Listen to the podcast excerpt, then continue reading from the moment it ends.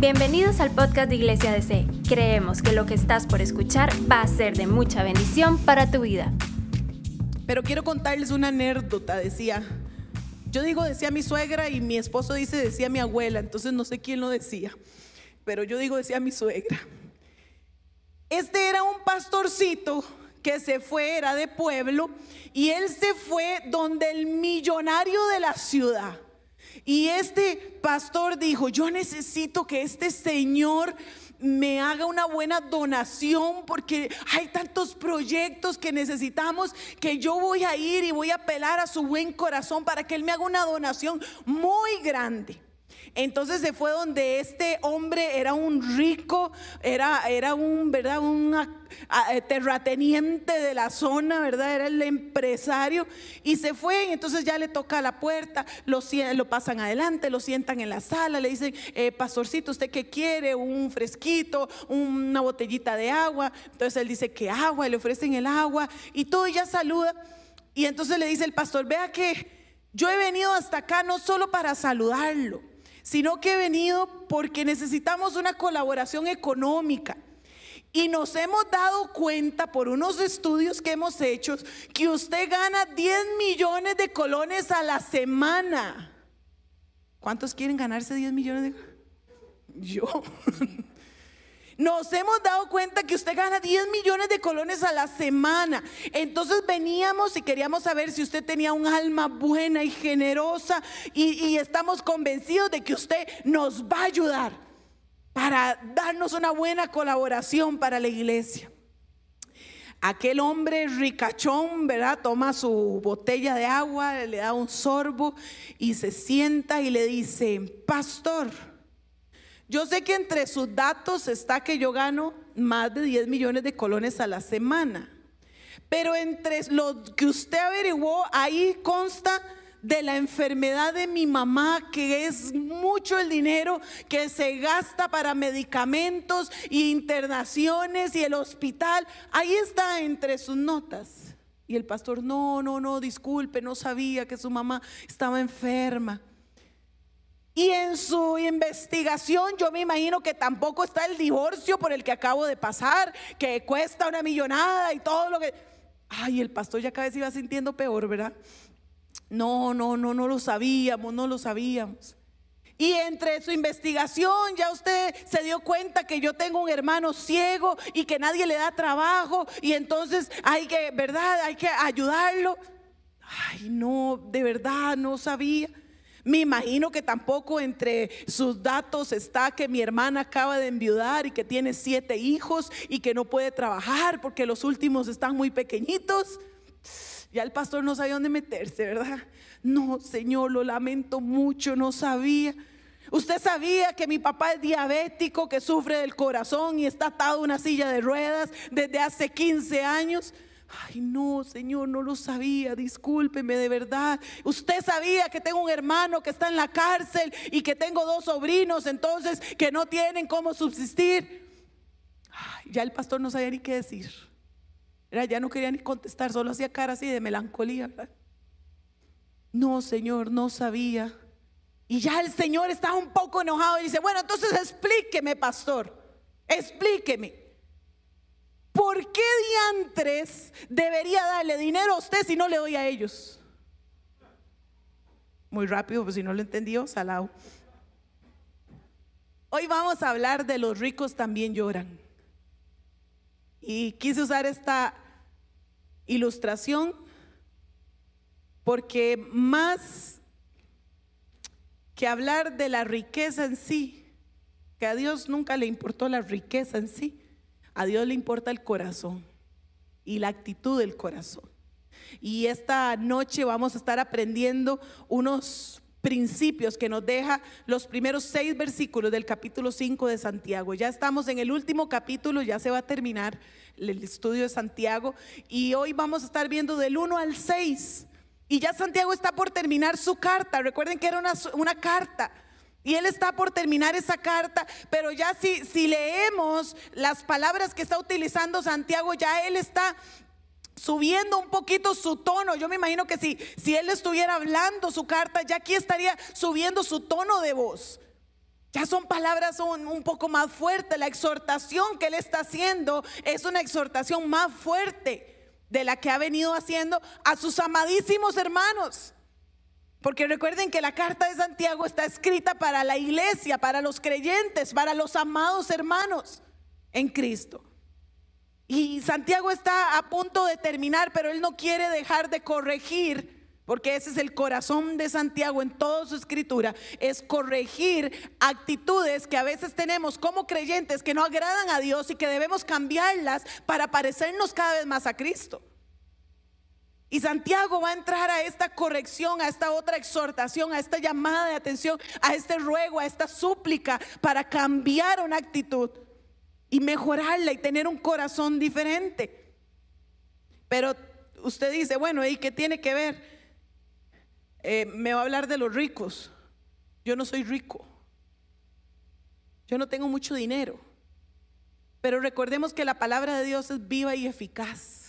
Y la palabra de Dios no pasa. Y la palabra de Dios fue viva y eficaz para el tiempo en que leyeron esta carta y que Santiago la envió. Y ha sido viva y eficaz para todas las generaciones detrás mío. Y ha sido viva y eficaz para el día de hoy. Y va a ser viva y eficaz para mis hijos y mis nietos y todos los suyos.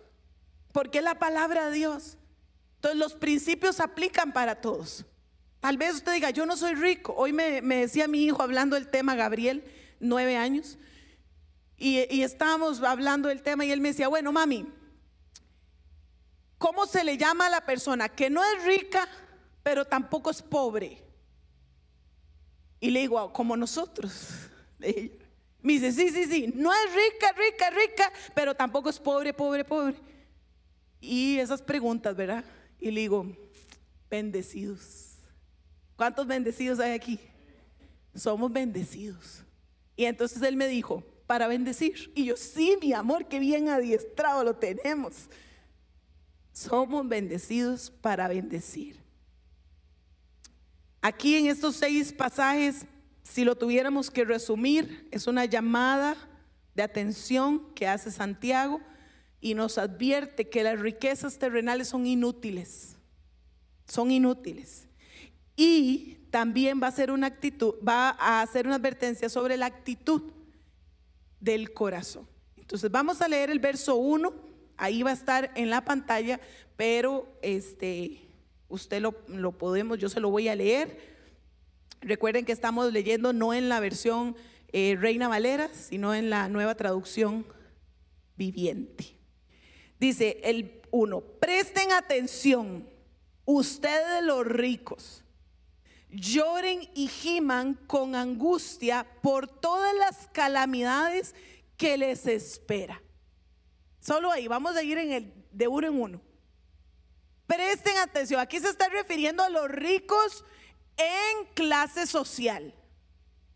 Esos ricos que en este caso, si vamos y vamos ahora a aprender en todo el contexto, en este caso estos ricos estaban siendo soberbios, estaban siendo, se sentían orgullosos, eh, eh, eran avaros, eran injustos, y lo vamos a ver todo esto. Y, se estaban comportando como personas no que conocían a Cristo, sino como personas que, que todavía vivían gobernados por su carne que todavía tenían un pie aquí y otro aquí en la mente de ellos. Y le está hablando a esos ricos, le está hablando a los ricos dentro de la iglesia. Porque si no hubiera este tipo de ricos dentro de la iglesia, ¿para qué Santiago les hubiera escrito? No hubiera tenido sentido. Pero quiere decir que este tipo de ricos estaban sentados en la iglesia, con este tipo de corazón. Estaban sentados ahí en la iglesia. Y, Santiago les hace una exhortación. No, les dije ahora, no hacia la riqueza. O sea, ser rico no es malo y, y, eso lo tenemos que tener claro. Ser rico no es malo. Tener muchos bienes materiales no es malo. La exhortación que nos hace el Señor a través de su palabra es hacia la actitud de nuestro corazón y hacia cómo estamos adquiriendo esas riquezas. Eso es la, la, la exhortación que nos hace el Señor. Dice primera Timoteo 6, 17, ese no está, pero yo se los voy a leer. Dice igual Pablo escribiéndole a Timoteo que era el pastor de una iglesia y le dice, enséñele a los ricos, le está diciendo Pablo, enséñele a los ricos de este mundo que no sean orgullosos, ni que confíen en su dinero, el cual es tan inestable, deberían depositar su confianza en Dios, quien nos da en abundancia todo lo que necesitamos para que lo disfrutemos. Enséñele a los ricos. Y entonces aquí viene Santiago y dice, hey, ustedes los ricos, lloren. Y este verbo que se utiliza para llorar es como si le dijera, ya, ya, inmediatamente, ya póngase a llorar. Y llore de manera profunda, de manera intensa, que sea un lamento desde lo más profundo de su ser. Pero este lamento es por algo inevitable, algo que ustedes no pueden hacer nada. Por eso tienen que llorar ya. Y no solo tienen que llorar. El pasaje decía, lloren y, y giman.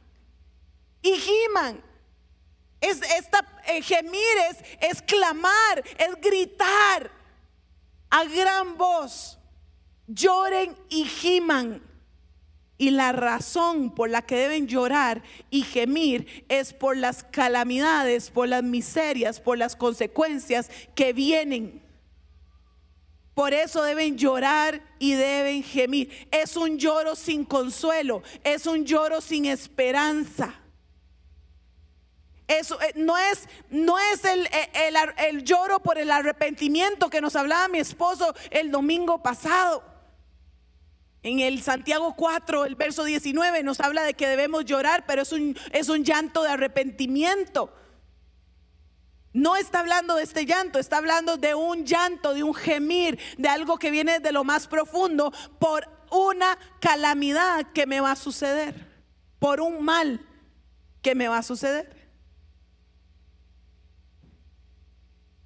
No es un lloro cualquiera, es un lloro sin esperanza. Es un llanto sin esperanza.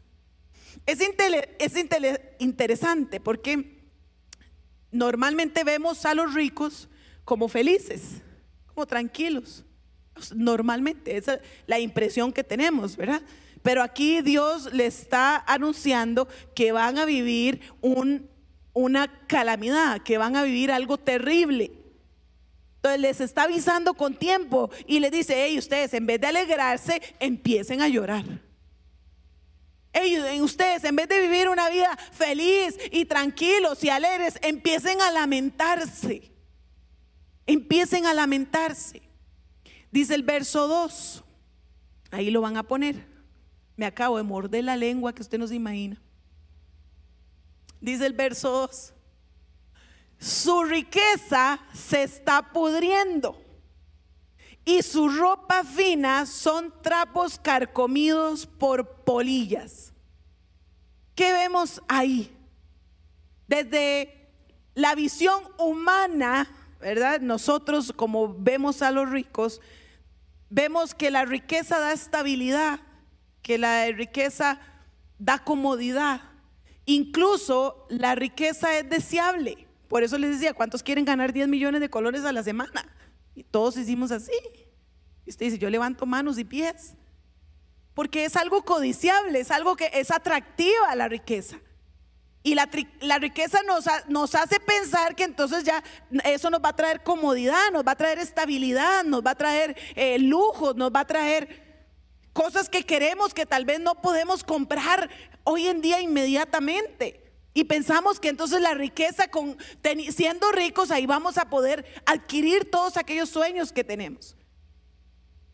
Pero aquí en este pasaje, Santiago, y esto es lo carguísimo, vea, por eso si usted no, ha, estado conectado en, las, en los ayunos eh, y la oración, ¿verdad? En las noches y los sábados en la mañana, incluso entre semana en las madrugadas, eh, Santiago está tan conectado al sermón del monte. Eh, es como si Santiago hubiera escuchado todo el sermón del monte y hubiera estado tomando nota, como a veces hacemos nosotros aquí en la iglesia. Y después de haber tomado nota, él se fue a escribir su carta, algo así es.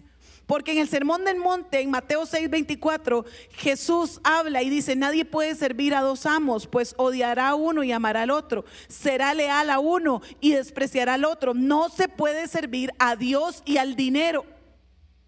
No se puede. Entonces, por eso les decía, tal vez los ricos creen que están un pasito aquí, un pasito aquí, pero no se puede. La Biblia nos está diciendo que es imposible estar divididos. O le servimos a las riquezas o le servimos a Dios o confiamos en la estabilidad económica o confiamos en la provisión de Dios. Pero no podemos estar en los dos. Y esta es la advertencia que hace. Ahora, si nosotros nos vamos al contexto histórico y cultural de la época, en el oriente, eh, lo que era simbolismo de riqueza era la comida, la ropa, el oro y la plata. Y vamos a ver un poquito cada una de estas. El primero que le dice ahí está hablándole acerca de la comida en el pasaje, porque dice el, el pasaje 2, su riqueza se está pudriendo. Algo que se pudre nos lleva a pensar en la comida, ¿verdad?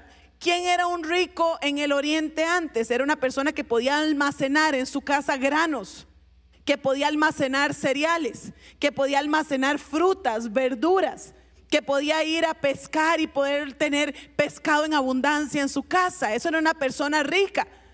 Tal vez usted y yo hoy en día abrimos la alacena o el armario o la gaveta o lo que usted tenga donde usted guarde comida y usted abre y usted dice, algo hay. Ahí hay una bolsita de arroz, una mantequilla, una, una salsita. Y usted dice, ¿puedo hacerme algo? En, el, el oriente, en este momento, había una pobreza extrema. Entonces una persona que se consideraba rica era una persona que podía almacenar algo en su casa. Entonces Dios le está diciendo y le está hablando que aquello que almacenan es algo podrido. Algo podrido. Y vamos a ver que para cada cosa Dios da una palabra. La comida está podrida. Y algo podrido, ¿qué genera lo podrido? Primero, genera descomposición. ¿Verdad? Es algo eh, contaminado. Lo podrido es algo contaminado. ¿Cuántos se les ha podrido la basura algún día? Ahí en casa, ¿cuántos les ha salido los gusanos? Usted se le olvidó y dejó una bolsilla por ahí. Y esa bolsilla soltó un caldillo. Y ese caldillo trajo a las moscas. Y las moscas pusieron sus huevitos. Y los huevitos eclosionaron un día. Y cuando usted se dio cuenta y fue a sacar la otra basura, usted dice, pero ¿qué es esto? Eso me ha pasado. Y ya usted tiene que barrer los gusanos y nadie pase y, tráigame el desinfectante. Y, ¿Cuánto les da asco esos gusanillos? Ese olor. Okay, la comida podrida trae contaminación. La comida podrida es inservible. Usted no puede usar algo podrido. Aquí vuelvo a la y me confieso, ¿a cuántos se les ha podrido alguna verdura en la refri? Una fruta. Y aquí vieras cómo me ha hablado el Señor, porque por eso le digo, los principios no es solo para los ricos, los principios aplican para todos. Un día compré, yo compro la fruta los lunes, que pasa un camioncito ahí por mi casa y compré la sandía. Y aquí se me juntan dos pecados. El número uno es la pereza. Dirás, qué pereza me va a picar la fruta. Yo no sé si a usted le pasa, pero a mí una sandía, una piña, uy. Entonces yo tengo un mueblecito donde pongo las frutas. Entonces puse la sandía como en la parte de abajo. Tiene tres espacios, puse la sandía abajo. Y lo rápido los bananos, y usted come rápido, lo pela, la mandarina, la manzana. ¿Quién tiene nada de tome una manzana, una mandarina? Todo arriba. Un día entraba yo a la cocina y yo decía, ay, ¿qué es esto que huele tan feo? Y abría el basurero y sacaba la basura y yo, y los basureritos que hay en las cocinas, ¿verdad? Siempre yo decía, pero no, no es eso, yo, ¿qué es esto que huele? Era como un olor, pero no a basura podrida, pero era como algo extraño. Yo decía, ¿qué huele? Mi hijo Gabriel tiene un olfato increíble y mami, aquí en la cocina huele algo feo. Y yo, sí, pero ¿qué será? ¿Qué será? Nada. Y pues pasa el día, el otro día y seguía oliendo feo, ¿verdad? Y yo, que nada, no vengan visitas, nada más porque la cocina queda a la par de la sala, ¿verdad? Yo quiero vengan visitas. Y un día voy a, no sé qué, a lavar platos y me paro y hay un charco. Y yo, ¿quién hizo un reguero y no lo limpió? Era como toda mamá, echándole la culpa a todo el mundo. Y cuando me paro, y yo digo, qué raro, pero eso no es agua. Usted lo ve así como, eso no es agua. Y yo ya se me orinó la perra adentro. Este no, pero tampoco huele, ¿verdad? La pobre perrilla ya escondía que le iba a regañar. Y me acerco así donde me agacho y para tocar qué es, veo la sandía. Me apareció una lechuga mala. Así que, porque todo el líquido lo había botado. Entonces estaba podrida. Podrida. ¿Cuánto se les ha podrido comida? Hoy vamos a hablar de eso. ¿Y qué más genera lo, lo podrido? Mal olor. Es algo que hace mal olor. Y, vieras qué bonito, porque Pablo escribiéndole a los filipenses, una iglesia que era pobre, pero que una iglesia que a pesar de que era pobre, le gustaba dar para el reino. Y le gustaba apoyar a Pablo en sus viajes misioneros y le mandaba ofrendas. Y Pablo allá en Filipenses capítulo 4 les escribe a ellos y les dice, hey, yo estoy bien, tengo todo lo necesario. Tengo todo lo que necesito para comer, para vestir, para vivir, gracias a sus ofrendas. Y esas ofrendas van a llegar con olor grato al cielo. Entonces las ofrendas con un corazón que agrade a Dios llegan con olor grato al cielo. Pero la comida que se pudre y lo que se desperdicia huele feo. Dice el pasaje, su ropa, comida por polillas. Este es otro símbolo de, de riqueza en, la época donde se escribe esta carta. Era, eran los ricos podían tener más de una túnica, más de, de, una bata, más de, de, un abrigo. Los ricos, los pobres o la gente más común solo podía tener una túnica. Y era la, la, tenía la del día y la de dormir. Y solo se cambiaban entre esas dos.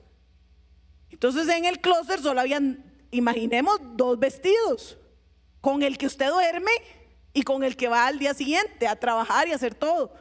Pero esa noche usted llega a dormir y al día siguiente se vuelve a poner el mismo. Y después usted llega a dormir y se vuelve a poner el mismo. Pero los ricos tenían muchos vestidos. Y lo vemos en la Biblia, este, cuando por ejemplo eh, Naamán, ¿verdad? Va a visitar, usted lo lee en el Antiguo Testamento, Naamán va a visitar al profeta Dios y lo que le lleva de premio o de regalo por, por lo que el profeta iba a hacer, iban a hacer ropas. Sansón cuando da uno de sus acertijos, ¿verdad? dice, al que me adivine este acertijo, le voy a dar una mudada completa. Jesús hablando dice, al que quiera quitarte la túnica, quítesela usted y désela.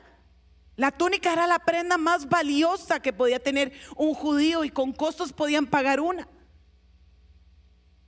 Entonces la ropa era muy importante y, podemos ver varios ejemplos en la Biblia. Y Jesús le dice, sus vestidos están comidos por polillas, o sea, no sirven de nada. Usted sacó aquella ropa nueva y está comida por el comején, por, por las cucarachas, por,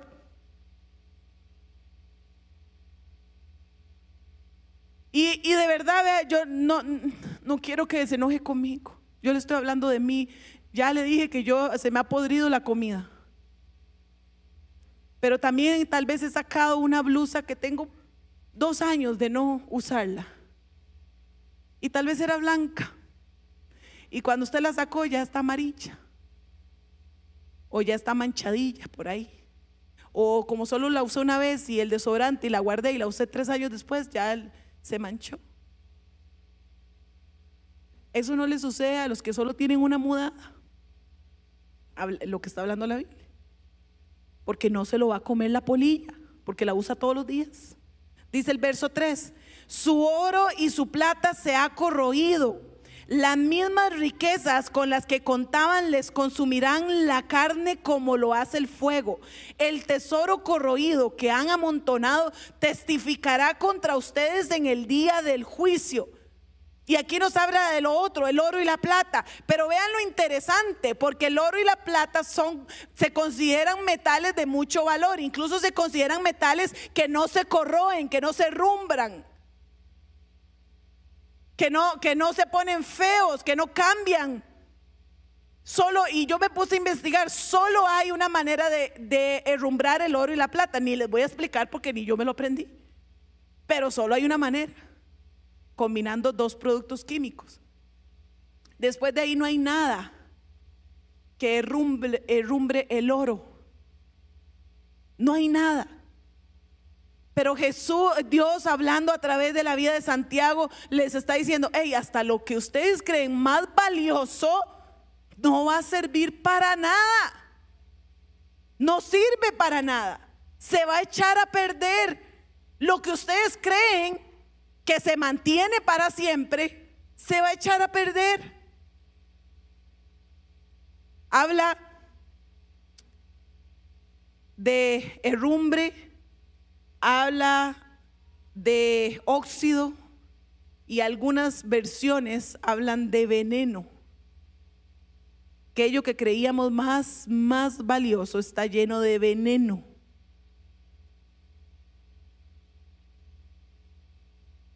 Dice igual Timoteo, Pablo hablándole a Timoteo, le dice, después de todo, no trajimos nada cuando llegamos al mundo, no nos vamos a llevar nada cuando nos vayamos de él.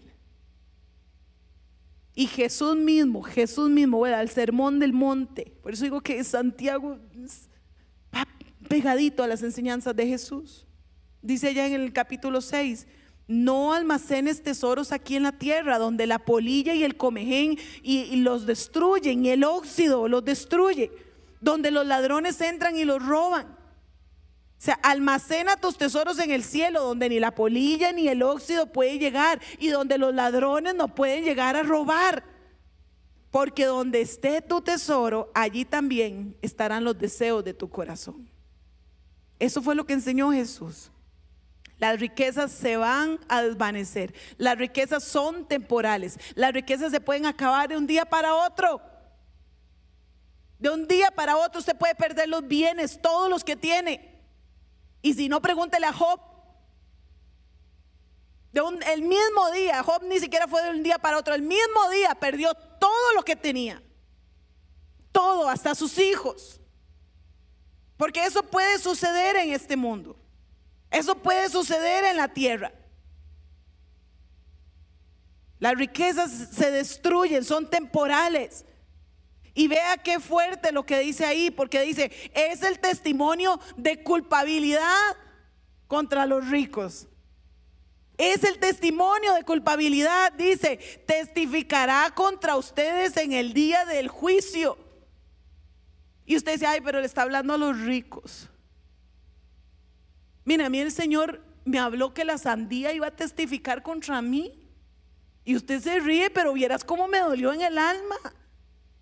Porque no ha sido solo la sandía, ha sido un culantro, ha sido una rama de apio en la refri, ha sido unos cases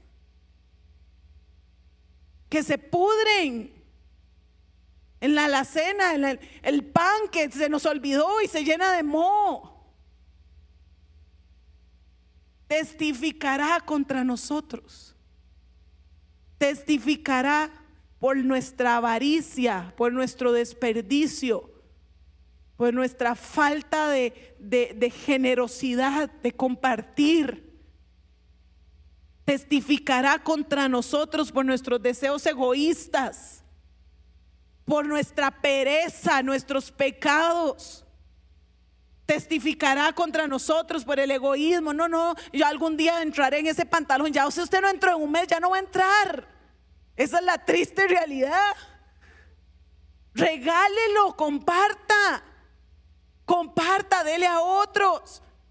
Y entonces viene, ay, no, es que eh, no lo va a recibir, qué vergüenza. A usted no le interesa eso, usted lo ofrece y punto. Usted lo da. Usted parte la sandía y le lleva a los vecinos para que no se ponga mala. Si no, dice, testificará contra, en contra de nuestros egoísmos, lo que vamos atesorando, lo que vamos guardando y guardando y acumulando. Lo gastaron en sus gustos, lo gastamos en gustos. Dice Timoteo igual, estoy en, en 1 Timoteo 6, Mateo 6 y Santiago, son versos que hablan cosas muy parecidas y muy importantes. Dice, pero los que viven con ambición de hacerse ricos, Vuelvo a preguntar, ¿cuántos quieren ganar 10 millones de colones a la semana? Dice, los que viven con la ambición de hacerse ricos caerán en tentación y quedarán atrapados por muchos deseos necios y dañinos que los hunden en la ruina y en la destrucción. Pues el amor al dinero es la raíz de toda clase de mal y algunas personas en su intenso deseo por el dinero se han desviado de la fe verdadera y han causado muchas heridas dolorosas. ¿Cómo está nuestra ambición por hacernos ricos? Dice el 4. Así que escuchen, oigan las protestas de los obreros del campo a quienes estafaron con el salario los reclamos de quienes les cosechan sus campos han llegado a los oídos del Señor de los ejércitos celestiales. Aquí Santiago alza el tono otra vez más y es como si dijera, escuche, póngame atención, escuche lo que le estoy diciendo, porque lo que le estoy diciendo es para salvar su vida. Ese, ese escuchen es una llamada de atención fuerte. Les habla de tres pecados. El primero, estafa. Los ricos estaban robándole a los pobres. Los ricos estaban defraudando a los pobres. Vea que dicen las protestas de los obreros de sus campos. Llegaban, eso era lo acostumbrado, aquellos hombres dueños de terrenos de donde se sembraba el maíz, se sembraba el trigo, se sembraba las uvas, esos grandes dueños de esos terrenos iban y contrataban obreros, quedaban en el acuerdo de un pago, pero ese pago era diario, tenía que hacerse al terminar la jornada. Ese pago se llamaba el jornal. De ahí viene la palabra. Se pagaba al terminar la jornada. Y los ricos estaban dejando que aquellos trabajadores hicieran todo el trabajo, recolectaran su cosecha, pero cuando llegaba el día del pago, no pagaban. No pagaban. Se quedaban con el dinero que era ya, les pertenecía a sus trabajadores. Estaban estafando, estaban robando. Y la Biblia era muy clara. En, el Antiguo Testamento era una ley. Nadie podía dejar de pagar el jornal a nadie. No se podía, se consideraba un delito. Como hoy en día creo. No sé si hay un abogado. Si usted deja de pagar, usted puede denunciar a su jefe si no le pagaron. ¿Verdad? Se consideraba un delito. Y los ricos lo sabían. Y aún así se daban el lujo de no pagar, estaban quebrantando el mandamiento de Dios. ¿Y ustedes creen que Dios no iba a escuchar el clamor de los justos que habían hecho su trabajo, que habían cumplido su parte? Dice que el Señor oyó, dice, ha llegado a los oídos del Señor de los ejércitos celestiales. O sea, no de cualquier bombeta. Es el Señor de los ejércitos celestiales, el que pelea la batalla por usted y por mí. Ese escuchó el clamor. Y entonces es donde Él acciona ante la injusticia para los justos, hay una acción de parte de Dios. Y Él acciona y sale en defensa de sus hijos. Dice el verso 5, sus años sobre la tierra han pasado con lujos, satisfaciendo todos y cada uno de sus deseos. Se han dejado engordar para el día de la matanza. Aquí está el otro pecado el primero era la estafa, el robo. El segundo es el egoísmo, el derroche. están siendo egoístas. Dice, han pasado sus años, todos sus años que han pasado, comprándose cosas, comprándose cosas, gastando, comprándose 15 carros. ¿Para qué? Si solo puedo usar uno al mismo tiempo. Y, y comprándose aquí, trayendo allá. Y, ¿Para qué? ¿Para qué? Dice, cada uno de sus deseos, lo que le dio la gana, se lo compró. Dice, se han dejado y esta es, una frase muy fuerte, se han dejado engordar como para el día de la matanza. Se les compara con animales que comen y comen y comen para ser matados. Esa es la comparación que está haciendo Dios. O sea, ustedes se, engordan, se engordan, se engordan, pero al final su destino es la muerte. Hay, hay un, un comentarista que lo, resume así, dice, como estúpido ganado que come para el día de su muerte. Y yo decía, Daisy tiene toda la razón, por eso y todos los animalitos, pero van como ahí. El chanchito dice, qué rico todo lo que me están echando y come, come, come, pero no sabe que en diciembre es la pierna de muchos. Y los chicharrones. Ya, pero él está come, come, come para el día, dice, como estúpido ganado que se engorda para el día de su matanza. ¿Sabe? Los ricos no estaban engordando su cuerpo físico, estaban engordando su corazón, llenándose de orgullo, de vanidades. Eso es lo que estaban engordando. Pero tienen una consecuencia.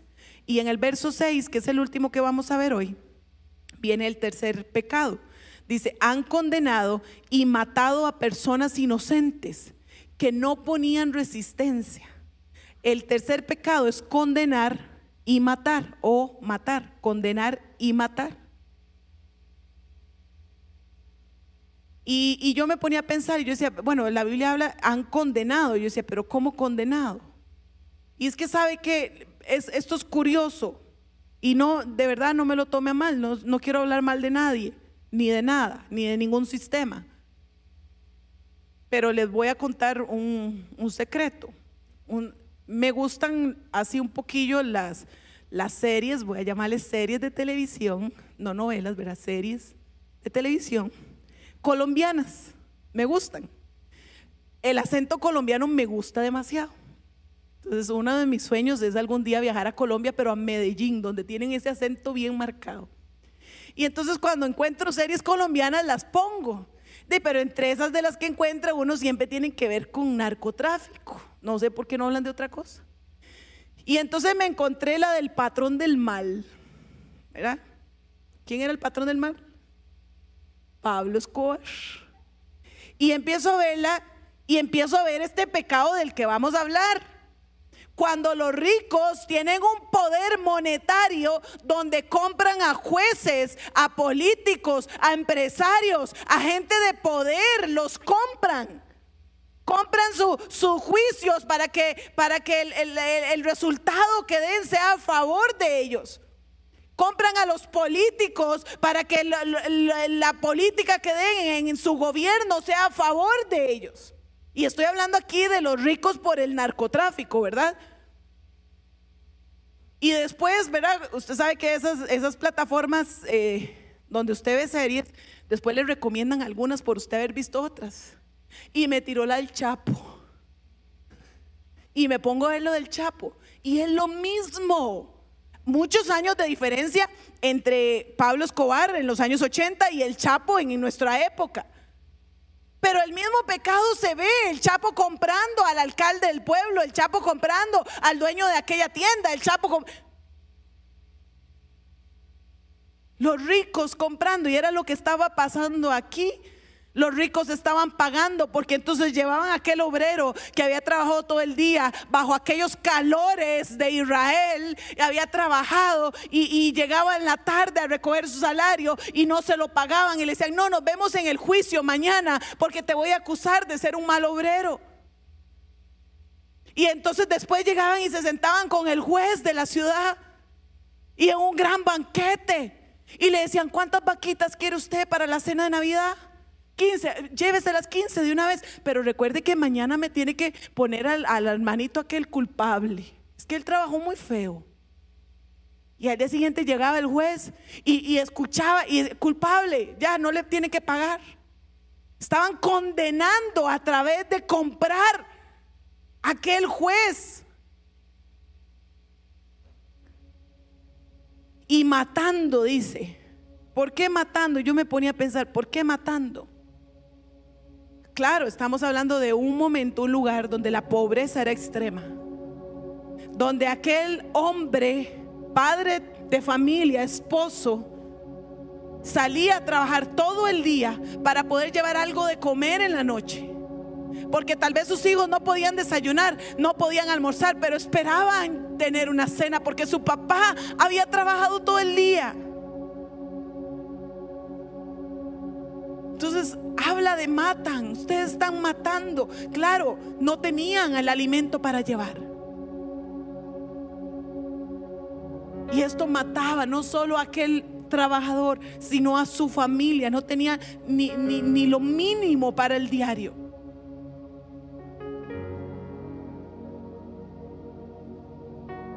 Y algo que me impresionó, me explotó la cabeza. Lo último, este pasaje 6. Y ojalá le explote la cabeza a usted también. Dice, después de la, dice, han condenado y matado a personas inocentes. Viene una coma, dice, que no ponían, ¿qué? Resistencia. Y yo decía, no hombre, yo hubiera hecho un burumbum, le apedreó la casa, seguro. Bueno, yo no, mi esposo no, tampoco me interesa. Seguro se va uno y dice, no ponían resistencia. Los únicos que pueden negar sus derechos sin quejarse, sin resistirse, sin pelear, son los que han sido regenerados por el Espíritu Santo. Son los únicos. Los que todavía viven en la carne van a pelear, van a gritar, van a hacer bochinche, van a insultar. Pero aquí entonces el pasaje me habla de que los ricos estaban haciendo injusticia con sus mismos hermanos. Que no sé si eran hermanos, porque en realidad no sé si esos ricos habían nacido de nuevo. Pero estaban dentro de la iglesia. Estaban cometiendo estas injusticias. Tres pecados cometieron los ricos. Estafa o robo, egoísmo y condenación o muerte. Principios bíblicos que aprendemos. ¿Han aprendido algún principio bíblico? Primero, los tesoros terrenales no sirven para nada. Si usted los tiene, dele gloria a Dios. Si no los tiene, dele gloria a Dios. Porque no sirven para nada para nuestra vida futura. Entonces, yo le decía a mi hijo, hey, si no somos ricos, si no somos pobres, somos bendecidos. ¿Y quiénes son los bendecidos? Los bendecidos son los que tienen lo necesario para vivir. Si usted se toma un cafecito, aunque sea con una galleta soda, usted tuvo lo necesario para vivir hoy. Porque usted solo necesita agua con algo. Entonces los bendecidos son los que tienen lo necesario para vivir. Esto lo aprendí de mi pastor, que va a estar mañana. No se lo pierda. También si usted vino hoy, conéctese mañana. Él va a estar enseñándonos la otra parte. Pero Él siempre nos ha enseñado que los bendecidos son los que tienen para suplir sus necesidades diarias. Pero tienen un poquito más para compartir con otro. Y entonces cuando sacan y traen algún vívere para compartir con las familias que están terribles. Y traen y, vemos una iglesia, ustedes son una iglesia generosa. Y traen y vemos que traen un atún, que ahorita un atún es un lujo que traen una bolsa de arroz, una bolsa de frijoles, que traen papel higiénico. Tienen un poquito más para compartir con otros. Y no solo eso, tienen un poquito más para dar para la obra del Señor. Esos son los bendecidos. ¿Cuántos bendecidos? Y como dijo mi hijo, bendecidos para bendecir, bendecidos para bendecir. Cierro con esto muy rápido. ¿Cómo evitamos el amor al dinero? Rapidísimo. Sea consciente de que sus riquezas van a desaparecer. Sea consciente de eso. Aprenda a estar contento con lo que tiene. Esas son maneras de cómo aprender a evitar el amor al dinero. El primero, sea consciente de que las riquezas un día van a desaparecer. El segundo, aprenda a estar contento con lo que tiene. El tercero, tenga mucho cuidado con lo que está dispuesto a hacer para ganar más. Cuídese con lo que está dispuesto a hacer para tener más dinero. El cuarto, ame a las personas y a Dios más que al dinero. Nosotros somos una iglesia que uno de nuestros valores es que amamos a Dios y amamos a las personas. Eso nos va a ayudar. Y lo quinto, comparta lo que tiene. Comparta lo que tiene. No deje que se le pudra la comida. No deje que se le arruine la ropa. No le enguaque ahí. Qué feo después encontrársela. Y se lo digo de verdad, qué feo después encontrársela. Al final, lo que más creemos que tiene valor, no nos sirve. Vinimos sin nada, sin nada nos vamos. Esto es lo que Santiago nos quiso enseñar en estos primeros seis pasajes. Oremos para cerrar. Padre, te damos gracias, Señor. Te damos gracias porque somos hombres y mujeres bendecidos. Gracias. Gracias porque si estamos aquí aún tuvimos los medios para llegar a este lugar. Si estamos en casa, tuvimos los medios para tener un dispositivo para conectarnos y poder ser edificados, Señor, a través de tu palabra. Gracias por cada enseñanza, cada versículo que es tan riquísimo, Señor, que le podemos sacar tantos principios para nuestra vida, para nuestro caminar. Gracias, Señor.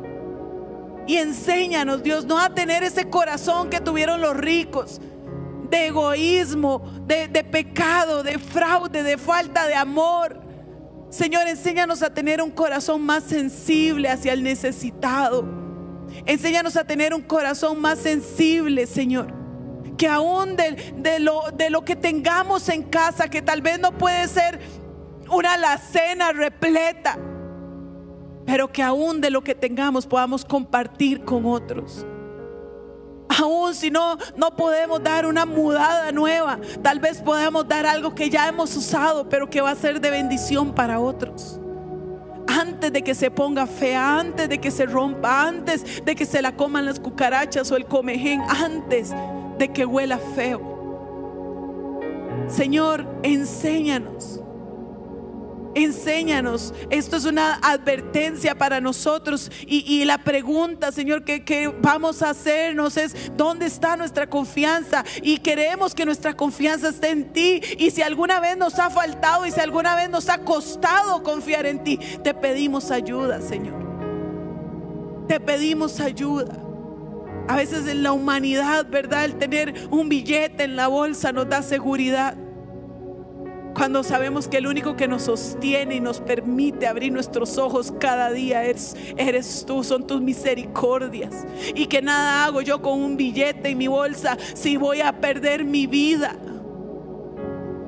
Señor, recuérdame tu palabra que no sea robada, sino que esté en mi corazón y dé fruto, Señor y yo la recuerde y cuando me encuentre en una situación de desperdicio, de derroche, de egoísmo, sea corregida por tu Espíritu Santo. Que podamos ser corregidos por tu Espíritu Santo. Porque lo que queremos y lo que deseamos cada día es parecernos más a ti, Señor.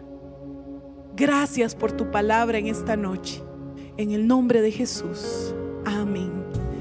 Gracias por escucharnos. No olvides compartir este mensaje. Para más contenido e información sobre Iglesia DC, puedes visitar nuestro sitio web iglesiadc.com.